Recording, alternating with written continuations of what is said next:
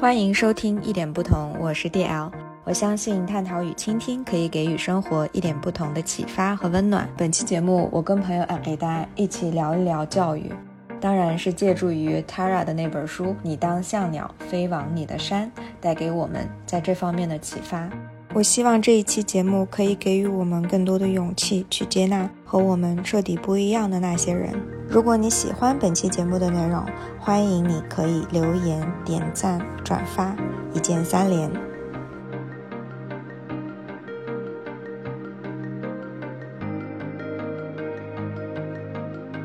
我们是有多么的无知，去对人家的生活产生这样一种震惊。是如何应该做到对于不同本质的不同，是让你惊掉下巴的不同，产生有着一种包容的心态，这是其实很难做到的。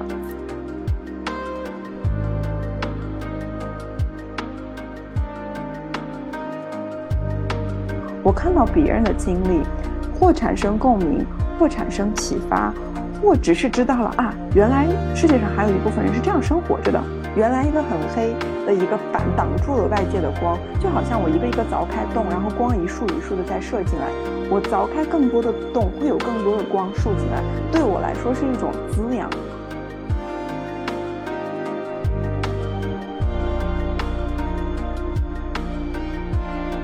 Hello，大家好，欢迎收听新的一期一点不同，我是 BL 啊，这一次呢，我又邀请了 老嘉宾，其实都变成搭档了啊，黑蛋又来，对对对，啊，我们这一期呢，主要是想聊一下有关于教育或者是自我教育吧，主要是由那本曾经一直畅销这本书，当我哎，你当像鸟飞上飞向你的。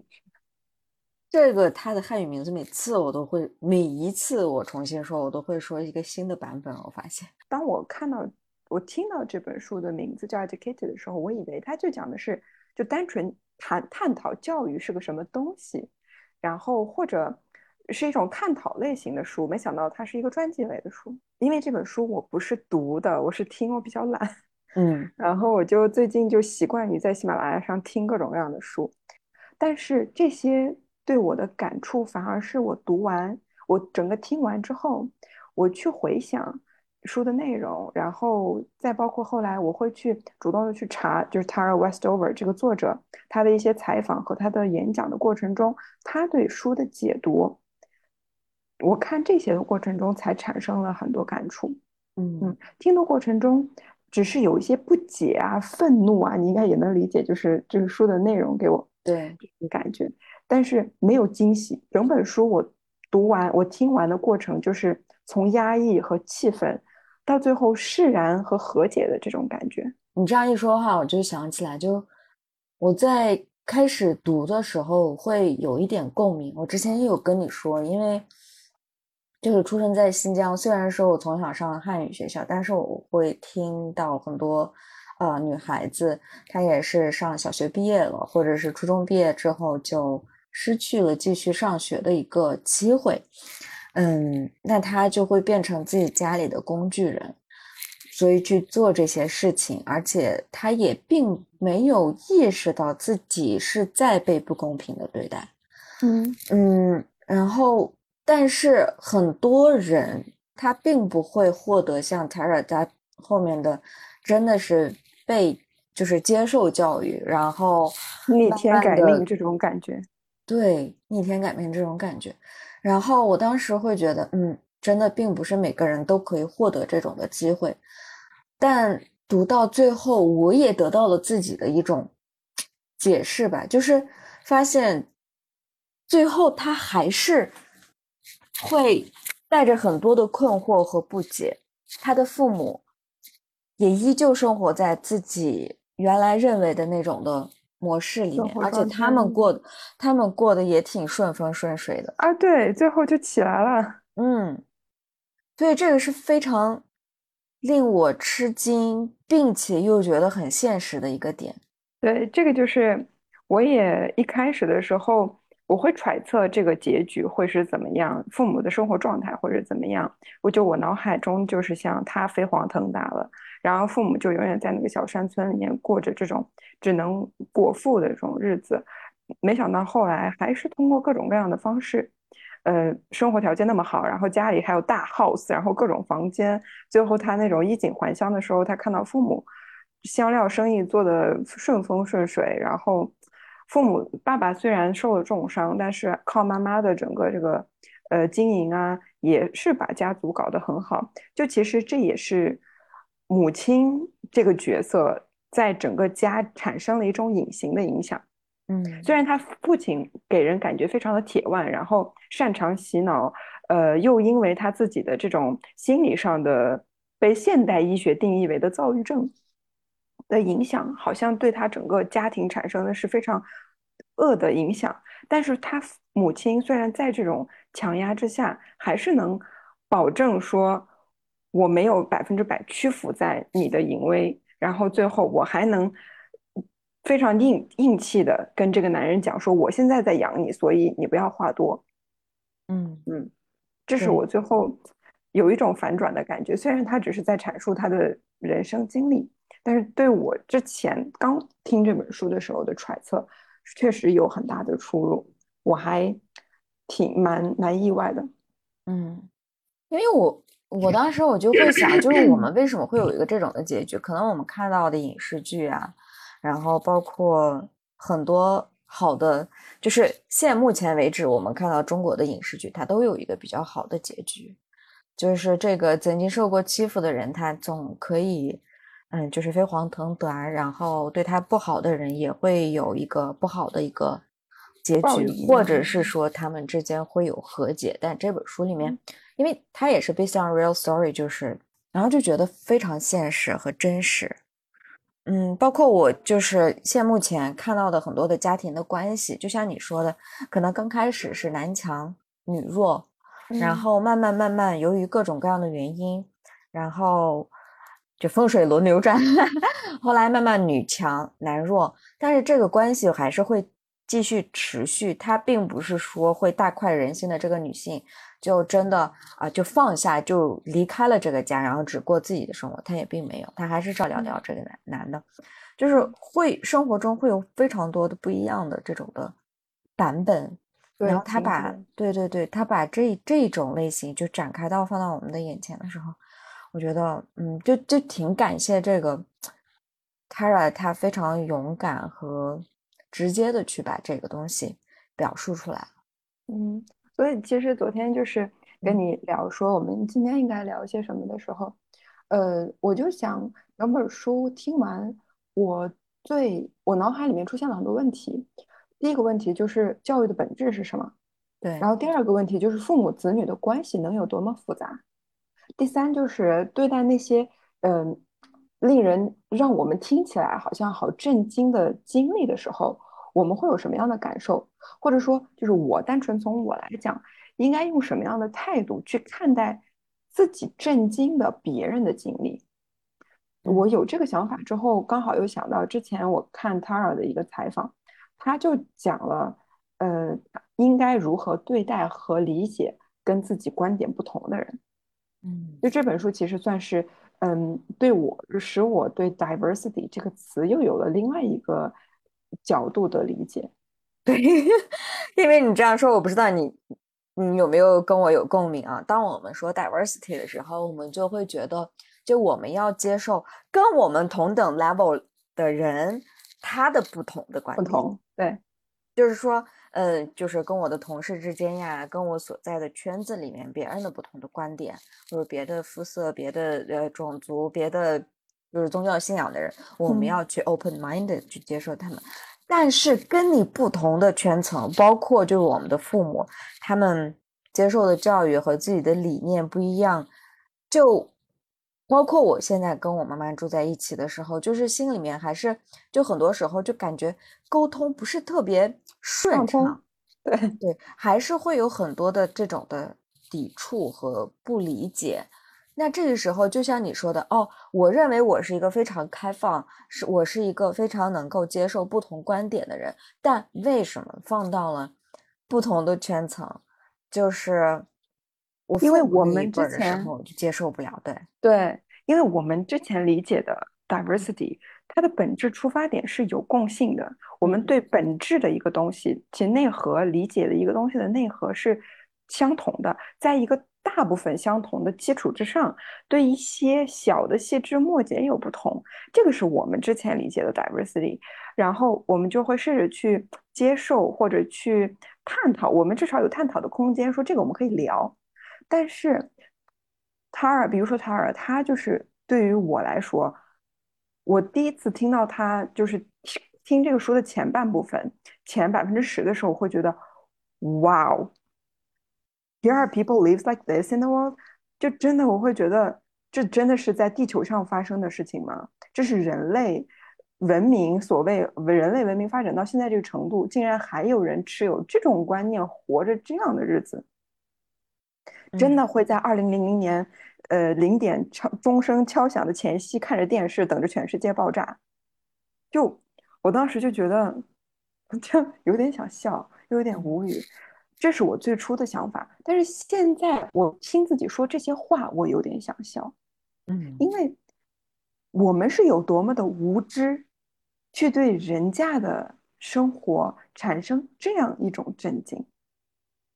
是如何应该做到对于不同本质的不同，是让你惊掉下巴的不同，产生有着一种包容的心态，这是其实很难做到的。对，因为首先你要处理这种震惊，再去处理对于他这种行为的不理解，这是一个一步一步比较难的过程。其实，所以所以说，就像你刚才说的时候，我们很大部分情况下，我们是生活在一个 bubble 里面，然后我们彼此都就是。分隔开，并不是非常的清楚。前一阵子你说这个的时候，他好，他们好像是摩门教，是不是？Mormon，对，对对对，摩门教。我们当时还看了一个纪录片，就是现代社会，也没也不是两千年，应该是一夫多妻，是不是？对对对，就是我看了夫多妻。然后我跟我老公一块看这个纪录片的时候，就怎么想都不对劲儿。但是我真的把那个纪录片看完了以后，我觉得。他们有自成体系的一个一套说法，对，然后，然后我觉得，哎，就是站在他们的角度里面，这个也 make sense，it works for them，对对对，然后这个逻辑也很顺畅，在他们的这个这个。这个框架体系下是合理的，所以塔尔经常在采访里面也说嘛，就每次他在学校的时候，他跟那些去正常学校、去医院的人也能玩到一起去。他要回家，又觉得他爸爸的手都被炸飞了，脸都被炸毁容了，不去医院也是一个完全合理的选择。就像你说的，他回到自己家里面那个空间，他认为他父母的那一层体系也是 OK 的。但是这个就是我需要克服的点。就我看到别人的这个体系的时候，我总我会特别的不舒服。嗯嗯，我就是我就觉得这是弯的，我必须要把这件事情弄掰直。掰直，对，就是你控制不住自己的，就是想把自己的正确放到别人的身上。嗯，对，也确实挺难做到的。嗯，我也是，也可能跟我的专业有关，因为法学从来从我第一天上法学院开始，老师就告诉我要有批判性思维。我是最想把别人掰直的那一波人里面的一个，但是到现在到现在这个阶段，老师会告诉你，就是包括我自己读书过程中会发现，你想要把别人掰直，首先你要理解透彻人家的意思，嗯，所以你不能说你光看了人家的一个表象之后就觉得他错你对，而是要深刻的去懂他的体系，去理解他是否 make sense，但凡。你不能百分之百推翻他的时候，你不能把自己的价值和结论强加到别人的身上，因为他也说的有道理，嗯，你也有你的道理，那这个道理没有办法完全，如果是 upside down，如果是完全相反的时候，可能可以争论，但是其实这个世界上大部分的东西是可以并存的，嗯，对于一个问题的理解可以有多种，然后就像条条大路通罗马。你可以选择这种方式抵达终点，他们可以选择那种方式抵达终点。如果这个终点，包括这个终点是一个点嘛，这个点的面有多大？是不是很多人都可以同时站在这个点上，而又持有不同的观点？这个其实是，嗯，可以做到的。嗯，所以我现在一般就是，嗯，包括国外留学经历，也是会在不同的层面去冲击我对单一的生活方式、单一的理解方式。呃，就产生了一些影响。到现在也是，我一般会去先去理，先去问，就是你为什么这样做呢？如果做了一个呃跟我完全不一样的一个选择，一个一个人，然后我会去说你为什么这样做，他告诉我他的理由。有的时候理由可以说服，有的时候理由说服不了我，那就看这个人到底和我有多么亲近。如果他就是个点头之交，我就会啊。尴尬又不失礼貌的微笑就可以了，与我无关。然后，如果是非常亲近的人，我我会试图说我的方法。如果我认为我的方法更简便，我会试图说，我觉得这事儿这么解决，可能是不是能更高效一点？那就看对方接不接受。如果对方这是我的长辈，可能接受起来会非常难。所以我现在对长辈的选择就是不说。嗯，如果这事儿，反正结果都一样。人家是时间多啊，人家愿意花费很多时间去达到同样的目的。我我着急，我可能一下子就想 get to the point。嗯，那人家用他的方法，我用我的方法，大家能这样过来到一起，那也完全没有问题。嗯，其实其实我也很难受，在这个过程中，我特别希望别人按照我的方式去做。嗯，怎么去压制心中的这个难受？那就慢慢就可以培养出来。嗯，你说到这个，我就会想到我女儿，因为她现在还小，所以就是对于父母来说，我们是知道非常高效的这种方法的，但是她是属于在 learning 的这个 process，她一件事情就是要反复折腾，慢慢弄，包括就简单吃饭这件事情，可能会，嗯，就非常高效的话，那我直接喂她，嗯，搞定，因为几分钟就完事儿。那她自己的话，可能。就是到处都是，嗯，饭，然后可能也吃不了多少，嗯，所以就是就像你说的，这个高效与否，就是适合我的和另外一个人，以他的一个非常复杂综合的他自己的一个处境，适合他的那个部分，可能确确实实中间的这个隔阂还是蛮大的。就像你说，那我特别亲近的人，我的朋友如果能接受的话，我会跟他说。那其实这个前提是你的朋友和你自己是有一些比较多的 common ground，就嗯。处，所以这个时候你跟他说说完了以后，他可能当时会有点不舒服，但之后他一想，哎，我或许可以试尝试一下，说不定他就会比较容易去嗯接受这一点。对对，嗯。所以，我们回到这本书的话，就像这个 Tara，他，所以这个就是我比较好奇的一点，他是怎么就是通过从他原来的那个体系出来，真的就是接受教育的过程，然后再回再面对自己的父母的时候，嗯，又能做到一点这种坦然。当然，这个坦然里面也是有自己的困惑和不解的。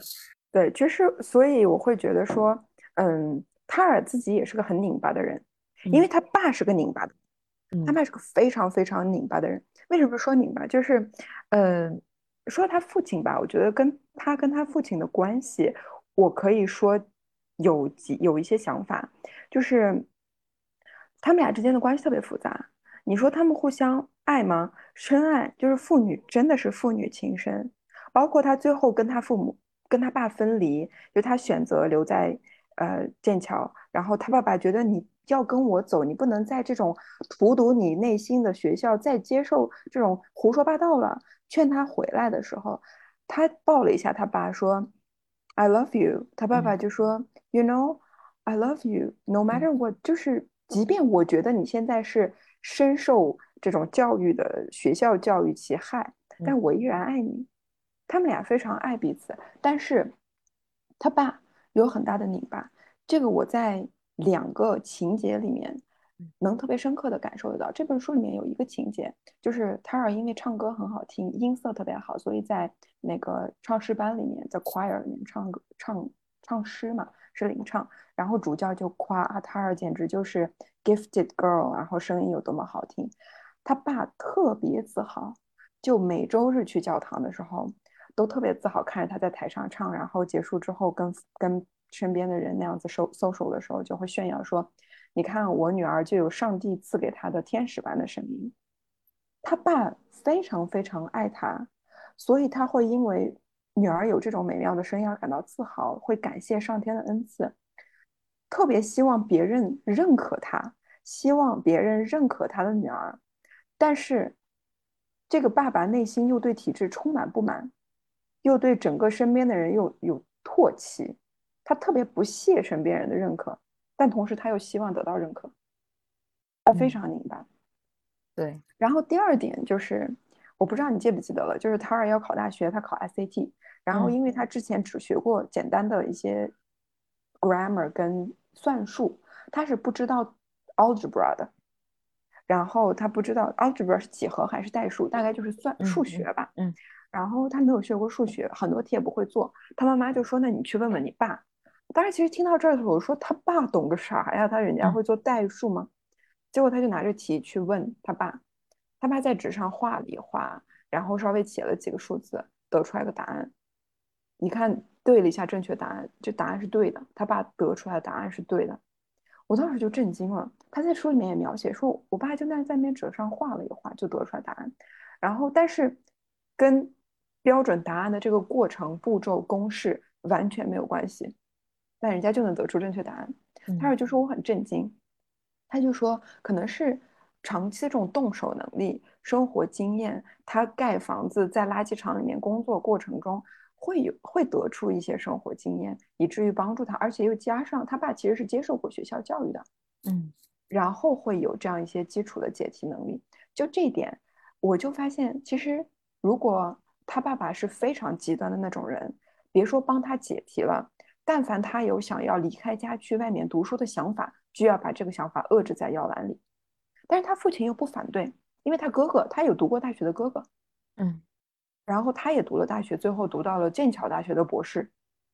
那其实他爸爸对他们整个去接受外面的教育，不是一种百分之百的闭关的状态，而是他，我觉得他父亲甚至会觉得他的教育是失败的，因为他没能留住自己的孩子，完全生活在自己这个设定的一个。人设和生活设定里面，而是竟然愿意去拥抱外界，说明他失败，所以他很难过，也生气，试图拉回，但是没有能拉回。但是他绝对不会阻碍，说我把你关起来，我剃光你的头发，打断你的腿，让你坐在家里，不准去考试，不准去上学，也没有。所以其实他父亲内心，所以他的那个躁郁症啊，各种 bipolar 状况，各种。内心的纠结就表现在他对女儿的态度，他对别人的态度，甚至他也是去过医院的，嗯，包括他对他自己的母亲去医院治疗癌症这个事情，也没有，只是表达不满，但是不会说把他拉住什么。所以这其实也是人的多面性，人不是说唯一只有正和反这样或那样，而是在很多很多东西的一个。搅和的过程中，一种 mix 的过程中，慢慢去和自己和解，去找到自己跟这个世界的一个平衡点，然后去活着。我感受的特别深，就是关于塔尔这个记录和思辨能力，因为我不知道你对这个书的内容还记得多少。他每次讲，呃，他的一些记忆和他姐姐的记忆，和他母亲最后告诉他们的一些小时候的记忆。重合点不高，就是他记得一个版本，他姐记得一个版本，他妈妈又告诉他们另外一个版本，同同一件事情，竟然家里，因为他们家七个孩子加上父母，一共九个人，可能会出现九个版本，同一件事情一起经历的，所以他就会觉得，他翻自己的日记，当年某年某月某日，我经历了这样事情，但是我对事情产生了质疑，我去问妈妈的时候，妈妈说不对，不是这样子的，是那样子的，嗯，然后他就质疑自己，难道我记错了吗？而且他长期在外上学之前，他长期觉得妈妈说的是对的，我记错了。因为母亲、父母是为了维持家的平衡和和谐，他会 alter，嗯，他会纠正和修正小孩子的一些记忆，以试图得到不要在家里有矛盾。小孩子呢不理解，那他就接受啊，可能我是错的，父母是对的。但是后来可能他在写书的过程中，他是在写书的过程中就发现。其实我也是记得是我的版本，他可能记得是他的版本，只不过每个人通有着自己的目的去记得了拥有自己的这个，记得了属于自己的这个版本。所以说，如果回到跟父母，就尤其是跟父亲的这种呃交流和和相处吧，其实我跟父亲也是那种君子之交淡如水。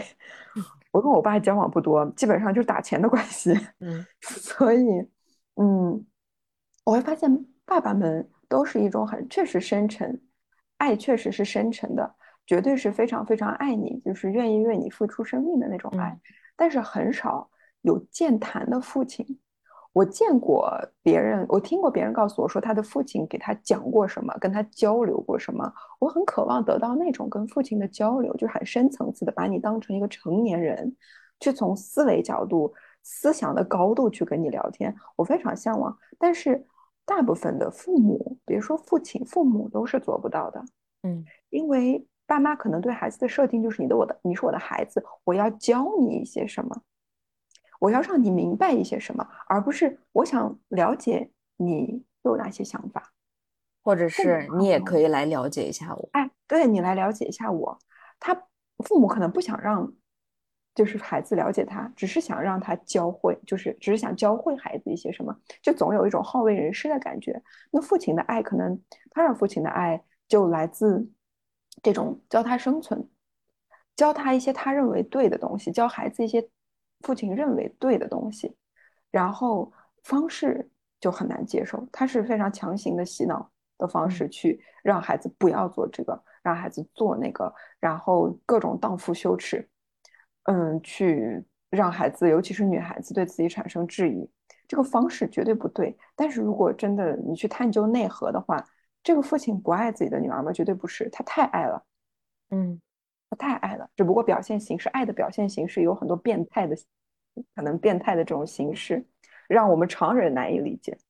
对，所以其实说到就是这个父亲之间，我我总是觉得，就在家一个家里面，每次有一个大的危机，就相对而言比较大的危机的时候，就父亲扮演的角色可能就是这个定海神针，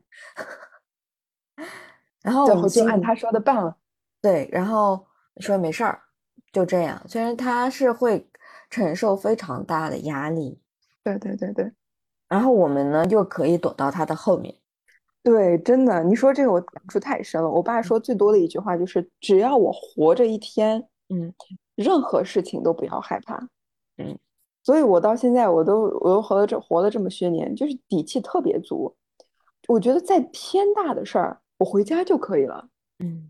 就我有我爸我妈，就我真的就是觉得天大的事儿我都可以回家，这就是可能就是父亲能给的最大的力量吧。所以包括塔尔最后，他现在跟家里是不不联系的状态，就就断联了嘛。他觉得，我觉得这不是一种脱离和厌恶，而是一种 inner peace。就因为我跟我之前看他一个采访，就是 Alan Show，他上 Alan Show 里面一个采访。嗯，他说，You are able to stay away from your family and love them at the same time。嗯，你能够离开，你可以长期远离家庭成员，并且不跟他们联系，而且，但你依然不会否认跟他们之间是存在爱的。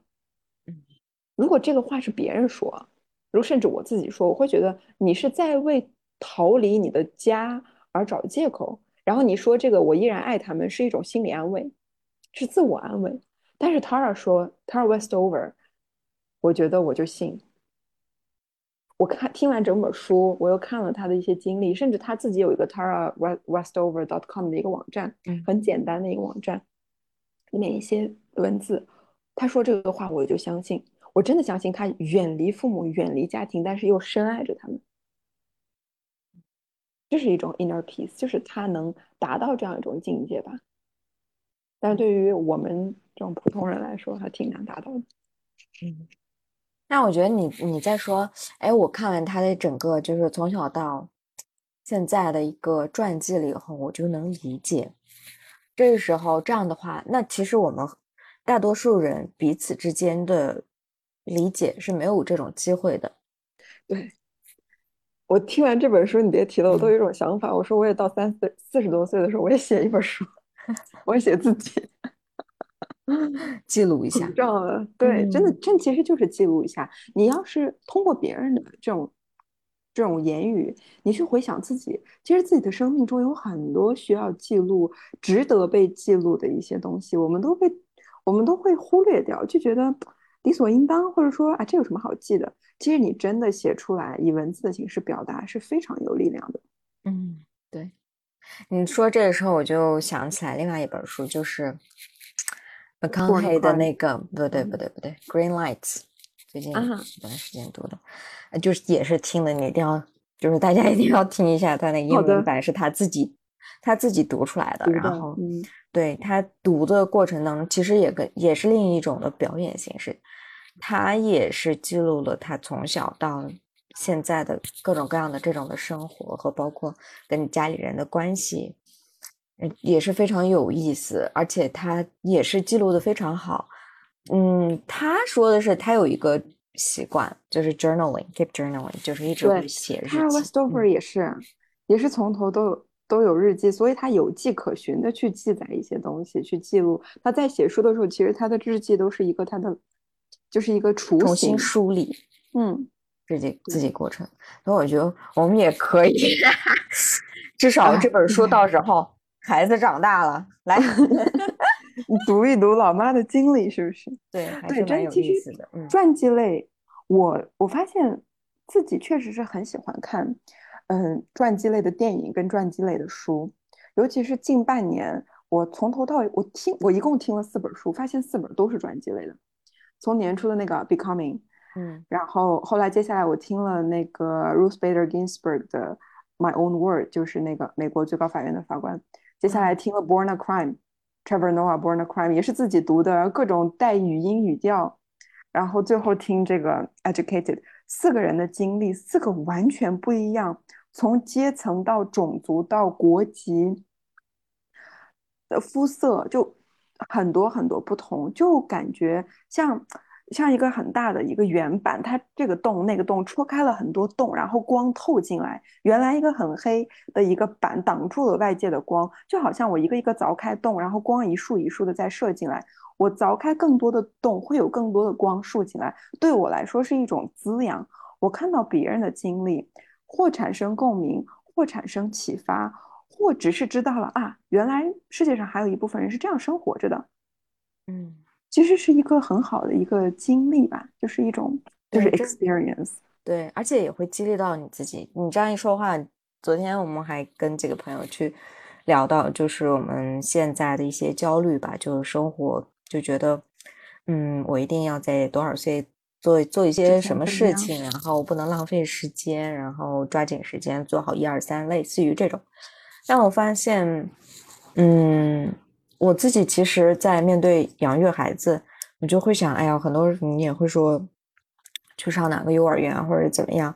我现在就会，就像你说的，看了很多的传记和别人的这种的不同的 lifestyle 生活方式的时候，你就会觉得，哦，原来他不管上什么样的学校都是 OK 的，他嗯不考不上大学也是 OK 的，他可以先去。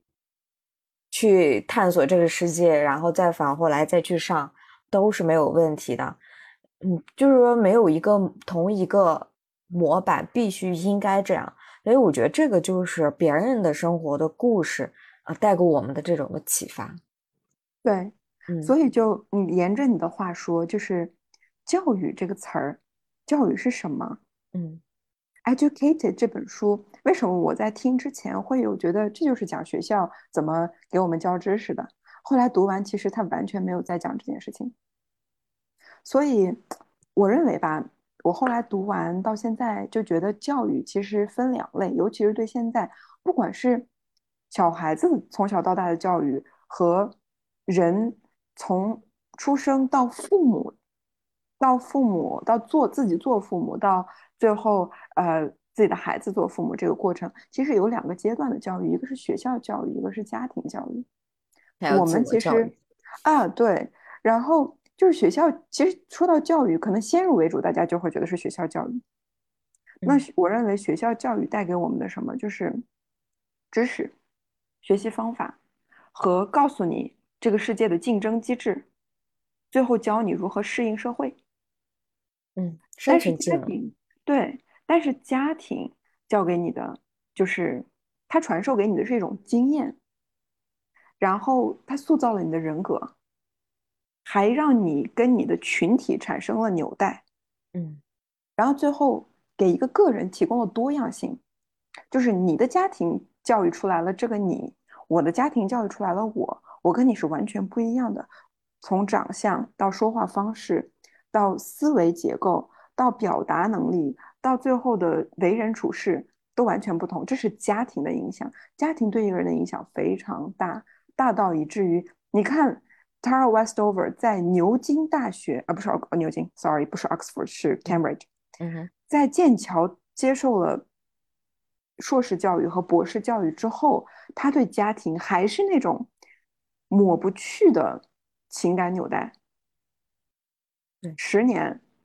抹不去他跟家里的这种让我们看似非常令人厌恶，对，甚至令人厌恶的难以置信的这种方式都抹不去。可见，家庭的教育占了我们人生中所要接受教育的很大一部分，而且不可磨灭。嗯，所以教育不只是学校教育，其实学校教育占的内容很少。小学、初中到大学，你直到你读到博士。其实你到博士阶段，基本上就是 self-educated，对，就是在自我教育。很多人不是我们上大学之后就开始进入了自学阶段，嗯，没有人催你了，嗯，对。其实你这样一说话，我我有一个非常不合理的，也不是不合理，反正有，就是你在说这个家庭对我们的影响的时候，举一个特别有意思的一个例子啊，日常生活中的，就我们每个人家里面都会做拉面，嗯。用的这个材料都差不多一样，也都是那几道菜和同样的面，但我真的吃过不同家，别人家里面不是不是，口味都不一样，所以这可能就是你你感觉大家都差不多，但是就那个细微的东西是这个家给你的。独特的，对，特别独特。之后像我重新组建自己的。家的时候，我又会有带着我原来的那个家里面的味道，和加上我自己的一些经验再放进去，然后又有一个属于我这个小家庭的一个不一样的味道，但它都有同样的名字——拉面。对，就殊途同归嘛。对对对，确实是这样子的。很多东西最后最终又回到了原点，包括塔尔家七个孩子。最后就是他奶奶去世的时候，还是他爷爷去世的时候？应该是他奶奶去世的时候，他姥姥去世的时候，妈妈的妈妈。然后他们就大家都结合在一起。那会儿其实他已经好几年，好像五六年没有跟家里联系。然后他父亲就各种散布谣言，说他就已经被就在亲戚群里被妖魔化了嘛。然后他回来之后，发现他们家三个孩子。是像他一样出去读书，甚至也是有跟他一样读到博士的，就跟家里没有经济联系，大家都经济独立，也不常跟家里联系，基本没怎么联系。剩下的三个孩子还是四个孩子，就跟家里完全是共同体，从经济到住在一起，吃喝拉撒都在一起。所以是父母的这种教育方式教出来了两极分化的两波孩子，一波完全不搭理，一波完全离不开。所以，但是他们又殊途同归，又是家庭成员，又相爱，又爱又恨，就各种复杂感情交织。所以很多东西很难去解释得通，但是它又是客观存在。那你接不接受、理不理解，那是你的事儿。最后就会变成这样一种，这就是这个故事，这个人生。的魅力所在，对对，真的就是魅力所在。如果大家都像工厂生产出来的一样，就所以为什么大家都会对这种传统的教育发发出挑战？就是觉得大家都跟工厂一样的话，那多没意思。嗯，他懂的你也懂，然后他会的方式你也会，这大家除了长相的不一样以外，好像没有了任何差异。嗯，其实这个时候其实就是那个自我教育和家庭教育。放到学校教育里面的时候，这个就会变得更立体，嗯哼，更独特一些。就包括我觉得我现在不管我看的书，还是做播客跟大家的聊天，其实就是一种不断的加入一些新的东西，剔除一些旧的东西的一个过程。对，思想碰撞会有产生新的火花。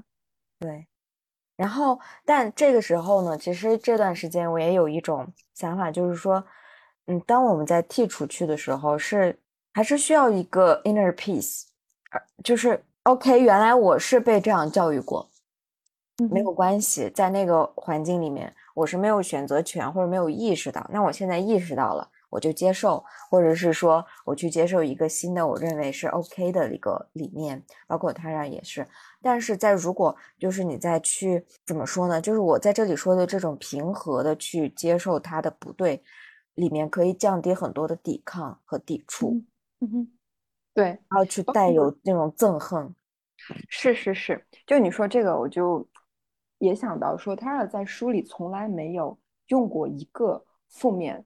和厌恶、憎恶或者咒骂的这种字眼，包括他后来接受的采访，都不是那种，嗯，就是讨伐、谴责，完全没有。他只会特别客观的表述说，it might, it might like, 啊，be ridiculous for you guys。但是我认为，就我在那个家庭环境下，这就是合理的。就他从来没有对父母产生这种，他们做的有多么可怕和令人无语和错误，你们能想象吗？没有，他从来没有这样说过。嗯，他只是特别客观的告诉你，我从小是这么长大的。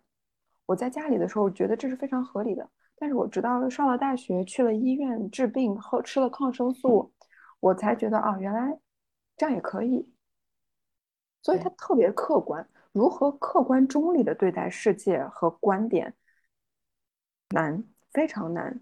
然后怎么不带自己的情绪？怎么不去？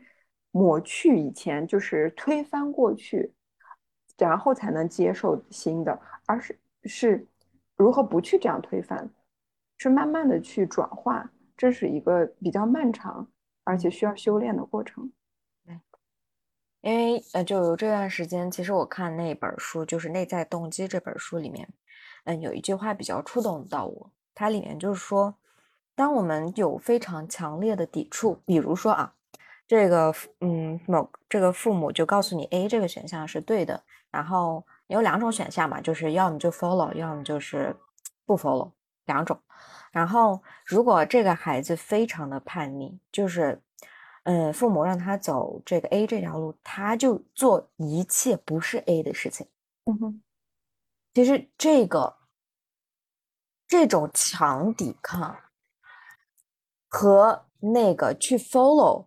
那个 A，本质上是没有太多的区别。区别，对，嗯，我以前以为，哦，我叛逆，我不去听父母的话，我去做完全不一样，我就成了个英雄。但其实他的内在动机就会变成，我一定要就是努力去证明过去我被呃接受的这个教育是错误。嗯哼，然后你的所有，对对对，所有的精力。和想法都花费在这个里面，而真正内在你想要获得的，就是自我教育或者自我这种的修复，就像你说的，慢慢慢慢转化的这个过程，你是没有办法去体验到的，因为你所有的关注点就是说，我一定要尽全力去 prove them wrong，嗯哼，证明他们是，所以就变成了为反抗而反抗，毫无目的，你只知道自己不想要什么，但是你完全不知道自己想要什么。嗯，所以最后还是一场空。对你拼尽一生去反抗，去证明他们是错的。那你说你是对的，那你告诉我你的观点是什么？不知道。嗯，这就是很可悲的一件事情。对，所以最后我们可以就是想，对于我来说，教育的话，可能就是不断的去认识自己，然后跟过去和解。然后再去不断的去探索未知的这样的一个过程，嗯哼，嗯，所以我觉得 Tara 在这本书里面，其实就是用一个非常他的这个一生吧，到目前为止，也是在告诉我们，他是这条路是怎么一点一点走到现在的。对，那你读完这本书了以后，包括你现在就是也在。就像你自己说的，读博博士的话，可能大部分时间在自我教育。那你最终就是对教育这件事情，你是怎么看？嗯，教育的话，在看这本书之前，我就单纯的就是学校教育和家庭教育。其实原生家庭什么的，这两年我们也讨论的很多。嗯，但是这本书告诉了我，教育可以有不同的形态，家庭教育都可以有不同的形态。这是源于父母他本身的成长环境和思维模式决定的。所以，对于以不同方式接受教育的人，怎么样去包容？他知道的和我知道的，如果有了出入，怎么样去对待？包括他在书里面，他第一次去剑桥，站在很高的一个房顶上，大家都很害怕、很惶恐的在前往前走，但是他就在风中特别坦然，就站在房顶上往下看。他教授就会觉得你不害怕吗？就问他你怎么一点都不惧怕？他说：“嗯，It's just wind. You got wind when you are on the land.” You got wind here，嗯，其实让你感受到恐惧的，只是你身处在房顶这种感觉。风到哪儿都有，在地上风也大，在屋顶上风也大。保不保持平衡，跟你走在地上跟走在房顶上没有太大区别。但是其实学校教育告诉的，我告诉我们，或者一些普遍的我们所谓的脑海里就会觉得房顶高，我害怕，我要慢慢的如履薄冰才可以。嗯。你看，不同的教育模式成长出来的孩子，对同一件事情，他的态度和他的心理状态都是不一样的。那是不是就说我们对他错？那当然不是。怎么接受这种不同和理解，去学习，然后在不同里面求同存异，这个我觉得是教育的就最终目的。嗯，真的。我感觉我们把这本书聊得特别好，我太开心了。就我当时听完也是想法，就说啊，我 I've got so many things to say，而且我又是一个文字表达起来就刹不住车的人，但是说话比较省时间嘛，所以我就很喜欢用语言去表达。我就当时读完，我就立刻找你，我说啊，We need a podcast for this，嗯，就真的要去聊一下，特别特别开心。其实，在读的过程中，我也跟我另外一个朋友有聊，就是。啊，就阶段性的会跟他聊，我读了这一段有什么想法，但最后读完有了一个非常完整的，呃框架之后，故事的情节之后，我其实最开始的很多想法也变了，有了一个更完善的视角，嗯，就很开心，再一次在一点不同出现成成为常驻嘉宾，好。欢迎随时回来，没有问题。嗯嗯嗯，好，那就希望大家能喜欢这一期节目，也非常的感谢大家。如果大家有任何的共鸣，或者对你自己的生活关于教育的想法的话，可以欢迎大家能够留言，一起探讨这件事情。那我们这期节目就到这儿结束啦，非常感谢大家。嗯，拜拜，拜拜。